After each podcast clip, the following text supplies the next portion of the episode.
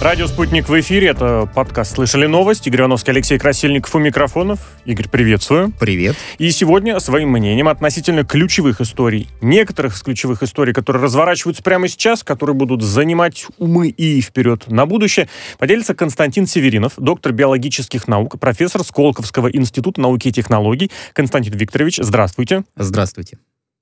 Здравствуйте, добрый вечер. Кстати, Викторович, спасибо, во-первых, огромное, что согласились с нами побеседовать. Некоторые моменты, в частности, связанные с заболеваниями, с вирусами, с болезнями, с коронавирусами, очень будет ваше мнение и уместно, и на будущее для того, чтобы его, может быть, запомнить и потом с чем-то сравнить и кому-то, например, предъявить в качестве э, весомого аргумента. Омикрон, говорят, всерьез эту букву нужно изучать. Дело в том, что по итогам наблюдений в ЮАР местный национальный институт инфекционных заболеваний рассказывает, что омикрон-штамм повышает риск повторного заболевания коронавирусом аж в три раза по сравнению с другими версиями. И еще уточняет, что антитела переболевших совершенно в этом смысле не работают. Самая разная информация про омикрон. И вот про то, что он более агрессивный, и про то, что более устойчивый к вакцинам, теперь говорят и про э, устойчивость к антителам. Вместе с тем были сообщения о том, что вроде бы как у него смертность поменьше. Константин Викторович, где здесь найти середину, где здесь найти то, что на самом деле есть про омикрон, с вашей точки зрения, из вашего опыта, а где вот уже, ну как бы люди, давайте будем честны, некоторые, некоторые хайпуют, чтобы привлечь к себе внимание? Я думаю, что правильная стратегия запастись э, терпением и скоро мы все узнаем. То, что известно, что сейчас э, в Южной Африке начинается вспышка. Вот смотрите, неделя, которая кончалась 14 ноября, там за неделю регистрировалось 1700 случаев заболевания. На следующей неделе их было 4000, а на этой неделе их 32 тысячи. Да? То есть очевидно, что количество заболевающих резко растет. И растет в основном за счет именно инфекции омикроном. При этом надо сказать, что смертность, количество умирающих не растет, она очень низкая, там, не знаю, меньше 300 человек э, в неделю умирает. И, э, с другой стороны, никто не сказал, что те, кто заболели в течение последних двух недель, уже должны начинать умирать. Может быть, они еще не умерли. Вот, поэтому мы знаем, что э, начинается вспышка, э, мы знаем, что она, по крайней мере, в условиях Южной Африки происходит на фоне частичного, по крайней мере, вытеснения штамма дельты, доминантного штамма во всем мире, новым штаммом. И мы знаем, что носители этого штамма а, распространились по всему миру, ну, что само по себе естественно. Но сможет ли омикрон повторить вот этот фокус и вытеснить дельту, например, а, в Западной Европе или в России, мы не знаем пока что. Никаких данных насчет более тяжелого течения заболевания. Под данными я имею в виду то, что ну, я не хочу говорить ничего, не одна бабка сказала, а не один врач сказал. Данных, которые статистически достоверны, которые были, э, на которые посмотрели независимые эксперты и сказали, да, это, по-видимому, правда. Таких данных нет. Данных о том, способны ли сыворотка, способны ли современные имеющиеся вакцины противостоять этому вирусу, так же, как исходному варианту, или менее эффективно, если менее эффективно, то насколько таких данных нет, но они будут получены буквально в течение недели. Константин Викторович, вот еще новости приходят о том, что у двух э, пассажиров, которые прилетели из ЮАР, обнаружен э, коронавирус. Куда причем, прилетели? В Россию? Да, да, да. да причем, уточнить непонятно, э, омикрон это или не омикрон, наблюдения ведутся, пассажиров изолировали, поместили на карантин, но вот к вам вопрос. Вообще, как мне кажется, вот что делать, что не делать, все равно омикрон придет в Россию или нет? Да, да, конечно, я уверен, что он уже пришел. Сейчас но надо понимать, что наша страна, э, к сожалению, не, не находится на передовом уровне по э, технологиям, с помощью которых можно детектировать и наблюдать за новыми вариантами вируса. Это делается с помощью так называемого полногеномного секвенирования, то есть нужно просто прочитать весь геном, всю генетическую последовательность РНК вируса и увидеть, что есть какие-то замены относительно исходного варианта. Вот. В этой области мы э, ну, недостаточно сильны, по целому ряду причин. Но нам повезло, ну, если так можно сосчитать. Оказывается, что омикрон можно выявлять с помощью обычных PCR-тестов или, по крайней мере, некоторых их вариантов. Собственно, так он сейчас за ним и смотрит. Поэтому я думаю, что скоро мы будем все это знать. Сейчас вот буквально э, вчера, позавчера выяснилось, что, например, в ряде стран, как в Англии или в Голландии, оказалось, что омикрон уже присутствовал гораздо раньше, чем его детектировали. То есть mm-hmm. уже две недели назад он там был, Просто люди тогда еще про это не знали, они не обращали внимания. А теперь ретроспективным анализом можно показать, что он там был задолго до того, ну, за пару недель до того, как он появился официально. Я думаю, что Россия находится в той же ситуации. Давайте к российским реалиям действительно перейдем. Э, в стране обещают уточнить поводы для медотвода от э, вакцинации. В середине декабря обещают новый перечень. Там будет и обновленный список болезней, при которых вакцинирование противопоказано. Ну, например, сейчас среди таких противопоказаний это гиперчувствительность к определенным компонентам вакцины или наличие некоторых респираторных инфекций при определенном возрасте определенные вакцины противопоказаны. Есть уточнение еще от ЮНИСЕФ, я именно за него зацепился. Есть несколько таких вот мнений о том, что вот, например, аутоиммунное заболевание, например, диабет, противопоказанием быть не может. Поделитесь своими мыслями, насколько здесь можно ужесточать или наоборот, ну как сказать, расширить этот список медотвода, как бы вы поступили, что бы вы предложили, с какой инициативой выступили бы? Действовать нужно, очевидно, по результатам клинических испытаний.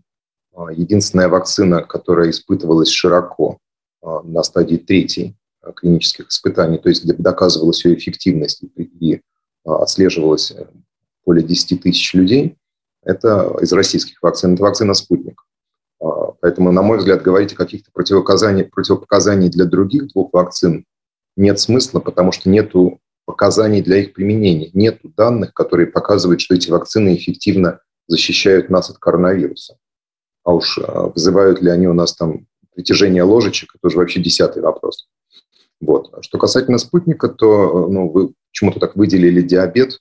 Но еще год назад при, во время клинических испытаний в группы добровольцев включались люди с диабетом и люди с излишним весом, и было показано, что никаких а, побочных эффектов у них, которые были бы более тяжелые, чем у тех, кто получал плацебо, нет. Диабет никогда не являлся основанием для, чтобы не делать прививку. Скорее наоборот, потому что люди с диабетом находятся в зоне риска, у них заболевание инфекция течет более, э, более тяжело проходит. А, онкобольных специально в российских, с российской вакциной не проверяли, но западные вакцины, в частности американские вакцины, э, в клинических испытаниях были люди э, с различными онкологиями, и тоже было показано, что никаких противопоказаний у них нету.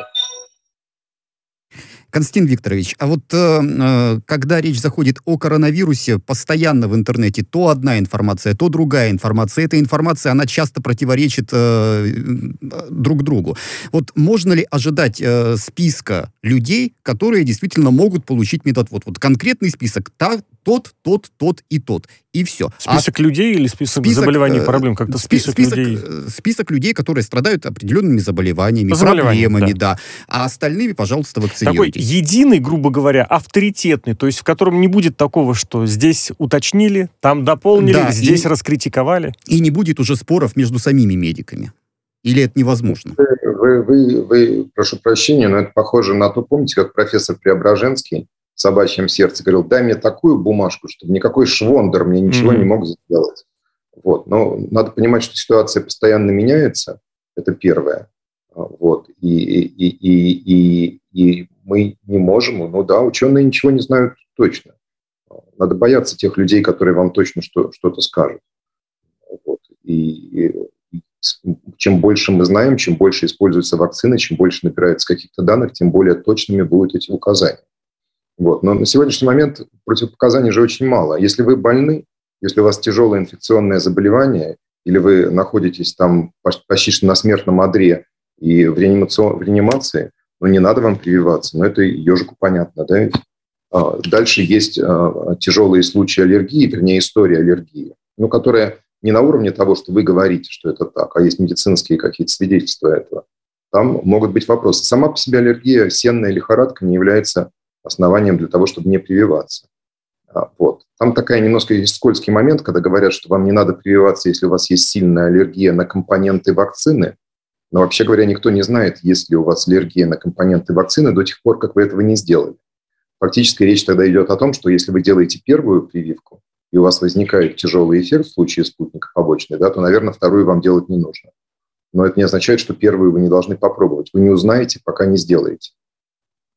Можно ли здесь в какой-то мере сделать предположение или понадеяться, что вот как-то в дальнейшем перед вакцинацией, перед прививкой все-таки ну, будет введено какое-то обязательное медицинское освидетельствование, осмотр? Потому что сейчас же все получается на усмотрение самого человека. Сам озаботился, чтобы утащить, какие у себя аллергии, какие у себя противопоказания. Тогда есть. А если нет, то ну что, пришел, уколят-то каждого. Да, но тогда вы должны понимать, если вы хотите к этому идти, то есть вы жандарма хотите, чтобы был врач, который вас освидетельствовал. Почему такая, жандарма? Да? Врач Сейчас всегда лучше почему? понимает в медицине, тогда, чем я. Да, да, да, но тогда должна быть обратная ситуация, что если врач сказал, что у вас нет проблемы, то вы уж тогда, пожалуйста, идите и уколитесь. Абсолютно точно. И вот здесь будет проблема. Угу. Вот. В принципе, подавляющее большинство из нас на самом-то деле здоровы. Да? И э, все вот те, те люди, у которых... Поэтому и освидетельствование никакое медицинское нам не требуется. Если вы представите себе инфраструктурную проблему, что нам нужно провакцинировать там сотни миллионов или больше людей, то если под каждого еще должен быть врач, который будет ему там пульс мерить, это будет, ну, мягко говоря, очень тяжело сделать. Это просто нереально.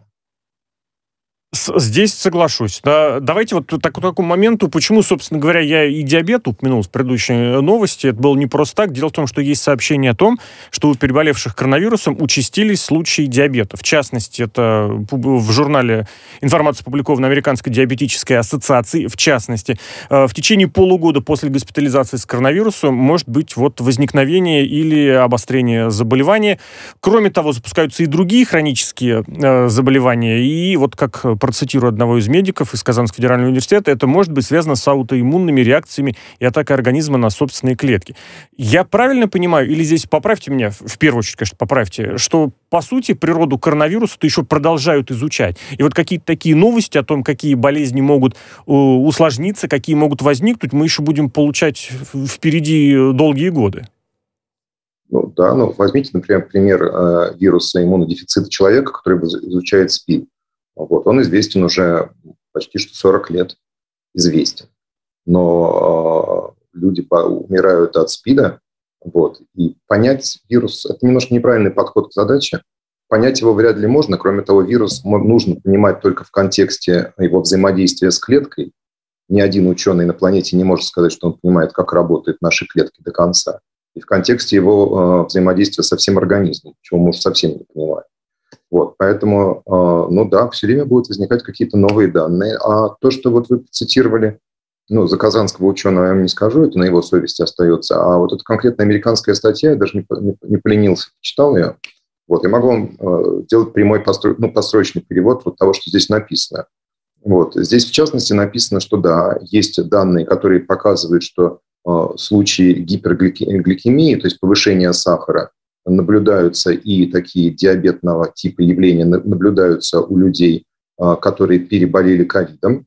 Вот. Но после этого говорится, что такого же, этот же эффект характерен для людей, страдающих и другими вирусными заболеваниями или вообще острыми заболеваниями. Дальше написано, что конкретные механизмы, почему это так, пока что неизвестно и стоит это изучать. Угу. Но я просто хотел бы обратить внимание на то, что в данном случае коронавирус не является чем-то особенным. То есть, по-видимому, медики знают, что у людей, которые находятся в состоянии стресса, у людей, которых, ну, в частности, те, кто болели ковидом тяжелым, им давали кортикоиды, ну, гормоны, что у них возможны э, проблемы такого рода. То есть это, безусловно, стоит изучать, это стоит, не надо отметать, но я далеко не уверен, что это стоит тиражировать в СМИ, потому что и так уже все просто тени собственной боятся. Ну, да, ну, как ученые делают опыты, ученые работают, что-то будет понятно. Как да, Константин Викторович, чтобы было понятнее, вот э, есть такая даже формулировка, как постковидный синдром, да, когда люди, переболевшие ковидом, э, говорят, что у них болит голова, говорят, что они страдают бессонницей, повышается тревожность и так далее, и так далее, и так далее. То есть, э, как такового постковидного синдрома тоже э, нет, по крайней мере, этот э, момент не изучен, есть просто вот... Э, я, я, я, думаю, я, я думаю, что он есть. Я думаю, что у людей, которые прошли через вот такое горнило, наверняка есть какие-то эффекты. Я просто в этом совсем не специалист. Я в вирусологии понимаю, а вот в психологии, вот в таких осложнениях после выписки из... Ну, представьте себе, вы посидели две недели на аппарате искусственного дыхания. Наверное, вы выйдете оттуда преображен. Вот. Я, я не знаю, нет, наверняка это есть. Вот. Но как это изучать, если, если это психосоматика, если это какие-то полиорганные поражения разных систем, э, если еще что-то в этом, я просто не знаю. А вот, кстати, к разговору о том, что возникает после коронавируса, ну, уж простите, от субъективной оценки здесь не удержусь. Хайп полным ходом. Тоже сообщение по СМИ проходит о разработке противотревожного препарата. Уж называть не хочется, но если это серьезное а, и что-то действительно достойное, Александр Игоревич, поправьте меня здесь. Вот можно здесь действительно говорить о какой-то серьезной новой разработке противотревожности? Или это вот, ну как сказать, напомнить Своего о себе... Своего рода плацебо. Может быть, просто витаминку Да плацебо-то ладно, люди просто как воспользовались инфоповодом, напомнили, рассказали о себе, разработали там, да действительно какую-нибудь витаминку или что-нибудь. Вообще, вообще ерундовое. Ну, вообще говоря, у, у психиатрии, у психиатров, у практикующих врачей есть целая, есть горы вкусных таблеток, а, не все они в свободном доступе, которые, в частности, снижают тревожность. Да, угу. наверное, после ковида тоже. То есть они могут быть специализированными, потому что здесь-то заявляется да. именно о том, что вот, э, пожалуйста, распространенные последствия коронавируса – это психическое когнитивное э, расстройство, беспокойство, тревожность. И вот вам, пожалуйста. Я, я уверен, что не может быть специфических препаратов, которые снижают э, ангст, вот эту тревожность именно после ковида, но э, факт остается э, фактом, что подбор конкретных препаратов для людей с э, какими-то психическими проблемами это всегда тонкое дело взаимодействия с э, лечащим врачом на протяжении долгого времени. Поэтому я не думаю, что будет вот такая таблетка, которая одна таблетка для всех подходит и решит mm-hmm. все проблемы. Мне кажется, невозможно. А вот еще один момент, который в течение нескольких недель широко достаточно обсуждается, дискутируется о том, что QR-коды, вот те самые, по которым прям очень срочно, очень важно, очень хочется сходить в какой-нибудь ресторан, в кино или, не знаю, на хоккей, на футбол, теперь могут э, выдавать и по ПЦР-тестам, и по тестам на антитела. То есть, вот, грубо говоря, это неофициальное переболение коронавирусом. То есть, если к врачам не обращался, но антитела таким образом выработались. Ну или ПЦР-тест, я так понимаю, это э, реалии чуть более поздние, потому что сейчас ПЦР сам по себе является пропуском на многие такие вещи. Давно напрашивалось, по идее, но если что-то долго прорабатывается, значит, какие-то есть здесь сложности. У вас какое отношение к тому, что QR-код может быть действительно по тесту, по тесту на э, коронавирус, по тесту на антитела? Это давно нужно было вести или тут, вы знаете, как э, торопиться не надо? Мне кажется, что если есть PCR-тест, это же официальная бумажка, мы же не пишем сами себе это дело, да? Я не вижу причины, зачем кроме PCR-теста нужно еще и QR-код. Дело в том, что PCR-тест будет действовать ну, пару дней, допустим, 72 часа. Вот. То я не вижу никакого смысла, зачем еще городить огород, вводить QR-код, если, если на PCR-тесте написано имя, фамилия, отчество человека, да, и его можно слечить. PCR-тест э, подтверждает, что человек, по-видимому, свободен от вирусной инфекции, и это все, что нужно знать перед тем, как допустить его или ее в места общего пользования. По поводу антител, э, это тонкий вопрос, потому что есть разные системы измерения антител, и неизвестно, не, не всегда можно сравнить одно число с другим. Кроме того, наличие антител э, говорит вам о том, что человек переболел, но вовсе не означает, что человек не может быть инфицирован еще раз. Мы, как непосредственно люди, которые общаются с конкретным человеком, хотели бы знать, что у него нет вируса, который он может нам передать. А тот факт, что он болел в феврале 2020 года, ну, болел и на здоровье. Константин Викторович, вот, э, наверное, все-таки даже не как доктора биологических наук, как человека хочу спросить, а вот сама идея того, что будут пускать в магазины, в торговые центры, в кинотеатры по QR-кодам или, может быть, по ПЦР-тестам, это как к этому относиться? Вы это поддерживаете? Это нужно вводить? Или это излишние меры, излишние профилактики? Я почему спрашиваю? Потому что, ну, чувствуется напряженность э, в обществе, связанная с вакциной, да, что называется, разделение на белых и, и на красных. Ты за вакцинацию, ты против вакцинации. Вот эти QR-коды, они еще могут усилить это напряжение. Или это необходимая мера, без нее никуда? Вот хочется просто ваше мнение услышать. Смотрите, вот сейчас в мире а, официально а, за неделю умирает 50, я говорю про официальные цифры, 50 тысяч человек от ковида за неделю. Из этих 50 тысяч в нашей стране тоже официально россиян умирает 7 тысяч за неделю. Да? То есть каждый там восьмой человек, который умирает от ковида, это россияне. Я совершенно не хочу быть в их числе, например.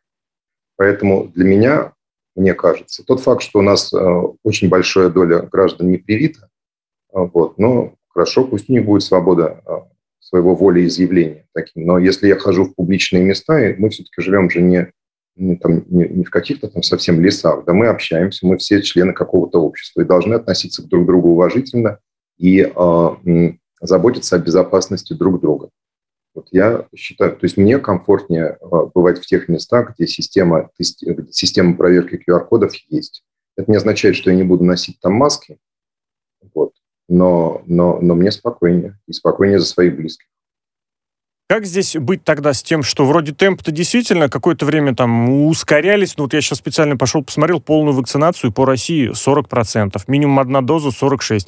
Как-то, если честно, сам думал, что будет вроде побольше. Но при этом про обязательную все равно никак ни слова. Это достаточно какая-то социальная, что ли, мера, чтобы успокоить, чтобы каким-то образом уговорить?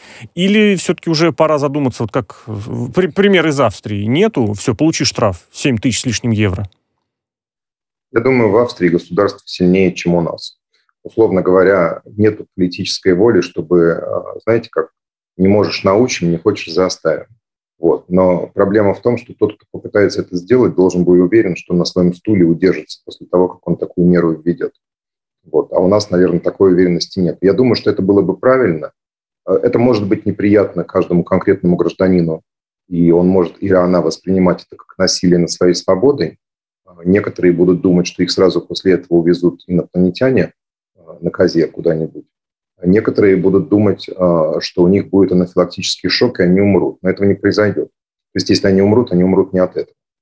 Вот. Но, но, но, к сожалению, или не знаю уж как хотите, мы, самые, мы одна из самых свободных, развитых стран с точки зрения строгости мер противоэпидемиологических. Но я еще раз напоминаю, что россияне составляют лишь а, одну пятидесятую всего населения Земли. Россияне, а, каждый восьмой умирающий от ковида сегодня – это россияне. Ну, свободу надо платить.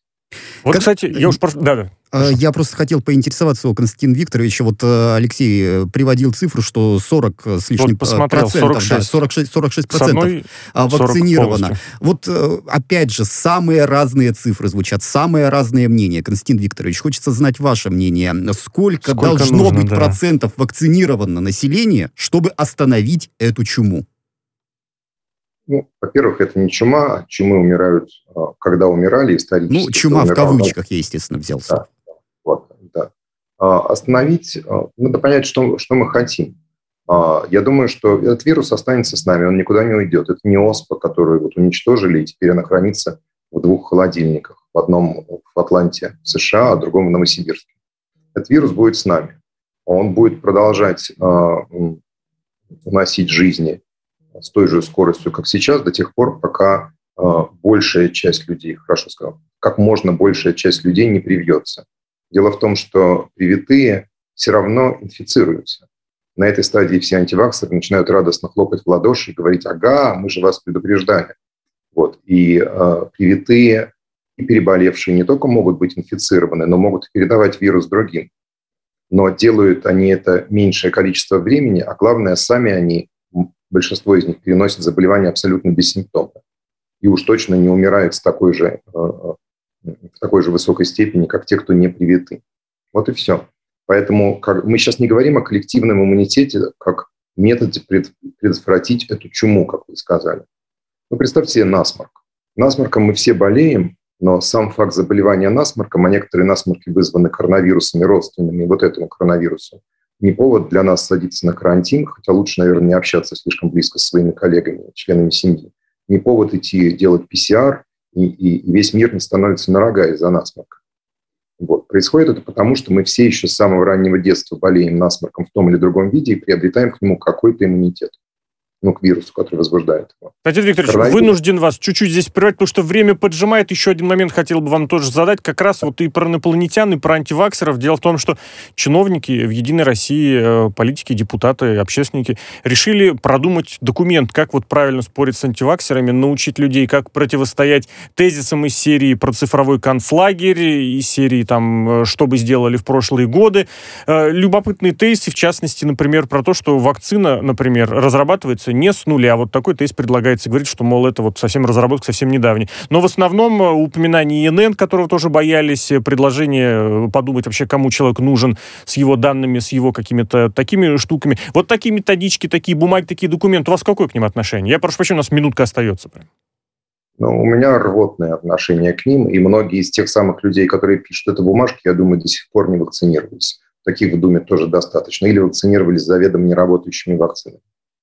А смысл тогда их такого формирования, появления, это упомянуть свою, изобразить деятельность? Ну, им разнарядка вышла, им завтра скажут ходить на головах, они будут ходить на головах. Они же люди подневольные.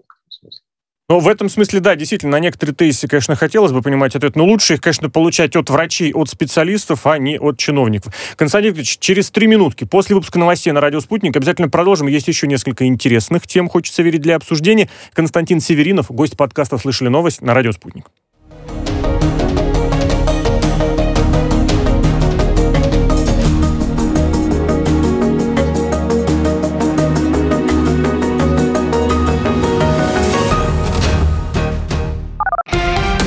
Радио «Спутник».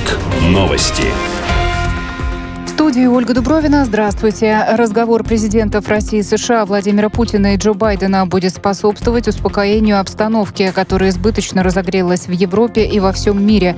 Об этом заявил российский посол США Анатолий Антонов. Как сообщил ранее помощник российского лидера Юрий Ушаков, видеоконференция Владимира Путина и Джо Байдена может состояться в ближайшие дни. Главы государств могут затронуть проблему достижения договоренностей, исключающих продвижение НАТО на восток. Полиция Дании выясняет обстоятельства инцидента со стрельбой, в результате которого погиб один человек, двое пострадали, в том числе 15-летний подросток. Как сообщила полиция в Твиттере, стрельба произошла в коммуне Рёдавре, как передают СМИ, раненый подросток, ученик местной школы начала года на пути в Испанию погибли 1255 нелегальных мигрантов. Это максимум с начала ведения подобной статистики в 2014 году. По данным программы Международной организации по миграции, с начала года только на пути к Канарам погибли или пропали без вести 937 человек, среди них 99 детей. При этом организация обращает внимание, что исходит из минимальных оценок, поскольку речь идет о тех, чьи тела были найдены или о чьей гибели заявили свидетели. По данным МВД, с начала года в Испанию прибыли более 38 тысяч нелегалов. Рост заражений COVID-19 в Европе в последние два месяца идет за счет штамма Дельта, но новый вариант омикрон может усугубить ситуацию, заявила глава технической группы подразделения чрезвычайных заболеваний Всемирной организации здравоохранения Мария Ван Керкхове. По ее словам, крайне важно продолжать противоэпидемические меры, в частности усилить вакцинацию. ВОЗ пока не располагает данными об отличии клинических симптомов омикрона от других штаммов. COVID-19 добавила специальность специалист. Новый вариант выявлен в 38 странах. Депутата Валерия Рашкина вызвали на допрос в Следственный комитет России в качестве подозреваемого, заявил РИА Новости секретарь ЦК КПРФ, депутат Госдумы Сергей Обухов. Следственный комитет возбудил в отношении парламентария уголовное дело по статье «Незаконная охота». 25 ноября Госдума лишила Рашкина депутатской неприкосновенности. Британский пилот Мерседеса Льюис Хэмилтон стал победителем первой свободной практики предпоследнего этапа чемпионата Формулы-1 в Саудовской Аравии. Лидер сезона Макс Ферстаппин из Red Bull пришел к финишу вторым. На третьем месте Финн Валтери Ботас из Мерседеса. Вторая практика состоится сегодня позднее. За два этапа до конца чемпионата Ферстаппин опережает Хэмилтона на 8 очков.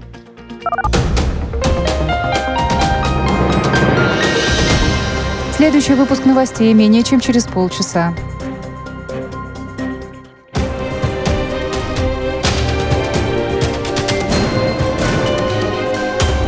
Радио «Спутник». Говорим то, о чем другие молчат. Вчера по телеку видел. Мне тут по телефону сказали. В соцсетях только обсуждают, что... И так десятки раз каждый день. В эфире «Радио Спутник». Всегда правильный ответ на вопрос. Слышали новость? Это «Радио Спутник», это «Слышали новости», это Игорь Ивановский, Алексей Красильников у микрофонов. Игорь, приветствую еще раз. Привет. И гость нашего сегодняшнего эфира Константин Северинов, доктор биологических наук, профессор Сколковского института науки и технологий. Константин Викторович, здравствуйте еще раз. Здравствуйте. Еще раз. И у нас еще один момент, где вот абсолютно полностью хочется от вас получить какое-то понимание, представление, потому что слишком уж сложная тема, слишком уж как-то нужно много и сильно вникать. Дело в том, что есть заявление, предположение о том, что антимикробные пептиды могут стать новым средством борьбы с микроорганизмами, с бактериями, с вирусами. Это приводится, упоминается в противовес тому, что, мол, вот человек в человеческом организме вырабатывается уже слишком много э, иммунитета к антибиотикам, чтобы бороться, соответственно, соответственно, с этими самыми микроорганизмами. Вот проясните, насколько это может быть серьезным прорывом, насколько за этим можно следует последить, и насколько самое, наверное, главное, это будет доступно, ну как это сказать, э, без каких-то противопоказаний и без финансовых ограничений, возможно. Поправить возможно. Вы сказали конечно. почти все правильно, только не совсем все-таки никакого иммунитета у нас к антибиотикам нету, есть устойчивость у микробов. Да, прошу прощения, все вы правильно говорите. Да, спасибо. Да, микробы в ходе эволюции, эволюцию мы сами им устроили, используя антибиотики для того, чтобы лечить бактериальные заболевания, приобрели гены устойчивости к антибиотикам, и антибиотики начинают работать меньше, чем раньше. Вот. Проблему надо решать, потому что если мы ничего не будем делать, то следующей пандемией будет пандемия лекарственной устойчивости микробов. Пептиды давно, ну, вообще говоря, сами по себе антибиотики – это химические вещества, которые микробы производят для того, чтобы бороться друг с другом. А мы просто научились использовать их для того, чтобы бороться с микробами. Вот. И часть антибиотиков естественным образом, ну, они пептидной природы, но по целому ряду соображений стоимостных, а также там ну, восприимчивости нашего организма и так далее, пептиды до сих пор широкого, широкого применения в качестве антибиотиков не нашли. Исключением является один антибиотик пептидный под названием низин. Вот во все молочные продукты его кладут для того, чтобы они не скисали.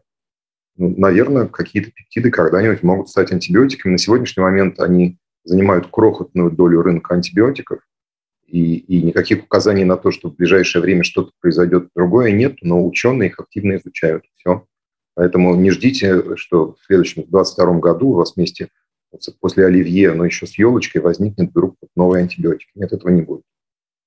Можно ли здесь, опять же, ожидать, что это, ну как это сказать, э, желание получить какой-нибудь грант, опять же, у разработчиков, у тех, кто в эту тему погружен? Или это вот действительно, вот вы упомянули, что ученые это изучают, что тут уже вот близко какой-то прорыв, близко достижение чего-то, что действительно пойдет в медицину в повсеместную, в широкую, в нет, никакого прорыва здесь нет. Это, что называется, обычная, рутинная, может быть, очень интересная в фундаментальном смысле работа, но никаких, а, вот никакого, знаете, козыря там где-то там а, за, за, в рукаве нету. Нету сейчас в разработке пептидов, которые должны стать антибиотиками ближайшего нового поколения и блокбастерами. Вот, э, в России ведутся рядом групп какие-то исследования на эту тему, и, конечно же, многие ученые, которые этим занимаются, говорят, знаете, мамой клянусь, самый хороший будет антибиотик. Угу еще бы им это не говорить. Вы же сами сказали про гранты и про все остальное. Они, наверное, в это верят. Здесь самого плохого-то ничего нету. Просто вероятность успеха в данном случае, как и в любом научном исследовании, очень низка.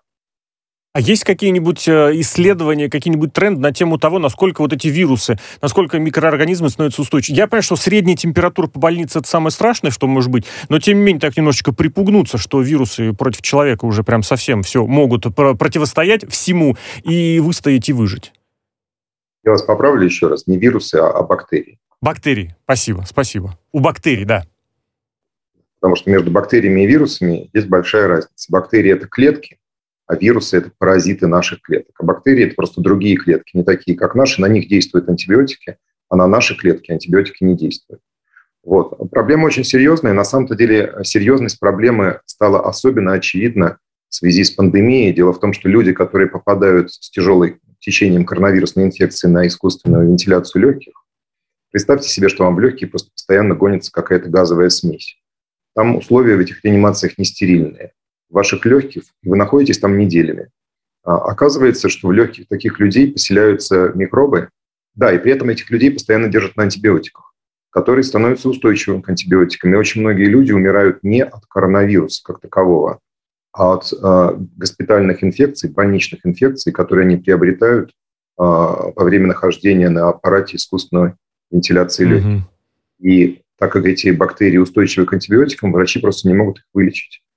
И, вот, и это серьез, серьезнейшая проблема на самом деле в контексте именно коронавирусной инфекции.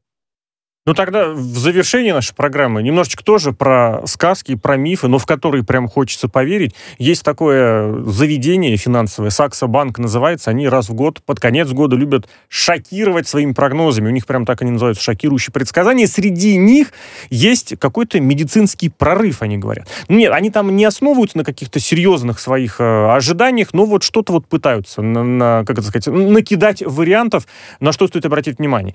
В частности, этот медицинский прорыв приведет к тому, что появятся коктейльники из лечебных средств, которые не только э, станет э, средством, которое замедлит старение клеток, еще их омолодит. Будет, ожидается, некий прорыв в борьбе с болезнями сердца. И вот самое, конечно, при, привлекательное, что здесь прозвучало, это плюс 25 к средней продолжительности жизни. Вот такое уж шокирующее предсказание. Вам верится? Есть основания, вот так скажем, предполагать, что в медицине действительно будет такой серьезный, существенный прорыв вот уже в ближайшее время? Может быть, не в следующем году, там, через один, но вот уже в обозримом обозримом будущем? Давайте с вами в игру поиграем. Как бы можно было показать, что это... Вот если такой прорыв случится, прорыв, надрыв, нарыв, неважно, как бы можно было проверить, что это так? Он должен был бы произойти в 2022 году, а потом нужно было бы подождать 25 лет, 22 плюс 25 – это 2047 год, чтобы посмотреть, действительно ли произошло удлинение или нет. Mm-hmm. Мне кажется, это тот самый случай, как с Хаджой Насведином. Помните, он учил Ишака петь, Падишаху обещал. Он сказал, какая разница, или Падишах помрет, или Ишак. Вот это э, вот... Э, или вот, я еще тоже. Да, ну, ну главное, что, в общем, проблема решится сама собой. Угу. А, Константин Викторович, вот э, по поводу средней продолжительности жизни, вот у меня есть такое ощущение, что она со временем, она сама по себе увеличивается без всяких ученых, без всяких лечебных средств, да, если вспомнить э, нашу историю, то в 45 где-то плюс э, люди считались уже стариками по сути. Так, так... Ну, так это в основном за счет того, что медицина и появилась. Вот, э, я не знаю, вот за счет, Ах, того, за счет того или не за счет того. Сейчас это, ну, уже, соответственно, продолжительность жизни увеличилась. Вот, может быть, она и дальше будет увеличиваться? Сама. Сама, без вмешательства ученых. Ну, я с вами согласен, что напрямую показать, что, например, антибиотики ответственны за снижение детской смертности и увеличение продолжительности жизни нельзя. Ведь в 20 веке возникло радио, радиоведущие, и, может быть, продолжительность жизни связана с появлением радиоведущих, потому что в XIX веке их не было. Да? Вот. Но все-таки, ну это шутка, сама, сами только кошки родятся, и даже кошки сами не родятся. Поэтому продолжительность жизни увеличивается исключительно из-за системных мер по улучшению системы здравоохранения и работы ученых, часто героической работы ученых, по э, открытию новых методов борьбы с инфекцией. Константин вот, Викторович, но э, продолжительность жизни увеличивается. Она стабильно растет, растет, растет. Да, но она увеличивается за счет чего? Она увеличивается за счет того, что все меньше людей умирает рано, а не потому, что люди начинают реально жить дольше. Вот. Были старики в XIX веке. Там старуха Ларина у Пушкина, ей, наверное, было лет 45. Но, тем не менее, мы знаем исторических личностей, документированно живших и 80-90 лет в XVIII веке, и в XIX веке. У нас продолжительность жизни увеличивается за счет дольше, более долгой нормальной жизни людей, которые в прошлом веке бы просто умерли.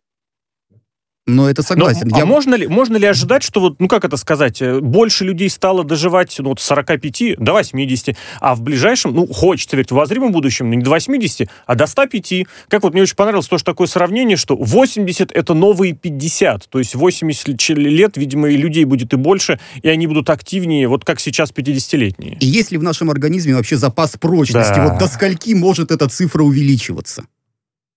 Ну, есть люди, которые документированно живут до 100 с небольшим, но таких людей единицы. Причин, почему они так долго живут, а, мы не знаем. Многие из них курят и пьют, или, по крайней мере, раньше курили и пили. Э, больше никто из них ЗОЖем не занимался просто потому, что в течение 20 века было не до ЗОЖа, это мы сейчас этим занимаемся. Поэтому, ну, черт его знает. Ну, смотрите, вот, знаете, автомобили произвели «Жигули», их раньше было миллионы, а сейчас до сих пор еще какие-то катаются. Еще лет 20 будут кататься. Ну, знаете, стечение обстоятельств, еще что-то такое. Но никаких системных изменений в отодвигании границы нашей жизни не происходит, они вряд ли могут произойти. Я думаю, но есть некое понимание, что у разных биологических видов есть свой предел. Мышки живут меньше, чем кошки, а кошки живут меньше, чем люди. А как эти самые абабабы живут больше, чем люди?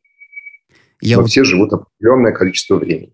Я вот сразу вспомнил статьи в интернете. 115-летняя долгожительница раскрыла секрет своей жизни. Угу. И, и там э, пишется что-то э, вроде того, что она там каждый день пьет зеленый чай, например. Ну вот какая-то, в общем, какие-то какие несущественные детали, и все вот ради хайпа. Константин Викторович, вот, ну, э, минутка у нас остается. Такой философский вопрос. А вообще, нужно ли увеличивать-то продолжительность жизни? Нужно ли оно нам это? Нам. Ну, если это здоровая жизнь, если это продуктивная жизнь, если вы будете работать, заниматься своим делом, а я буду своим делом заниматься, то что ж плохо не делать?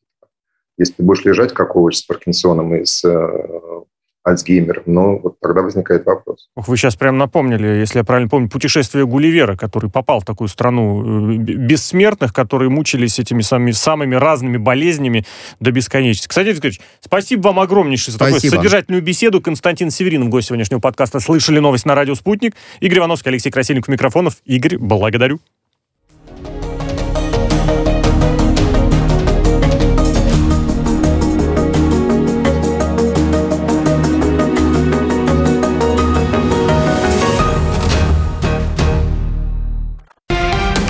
Радио «Спутник».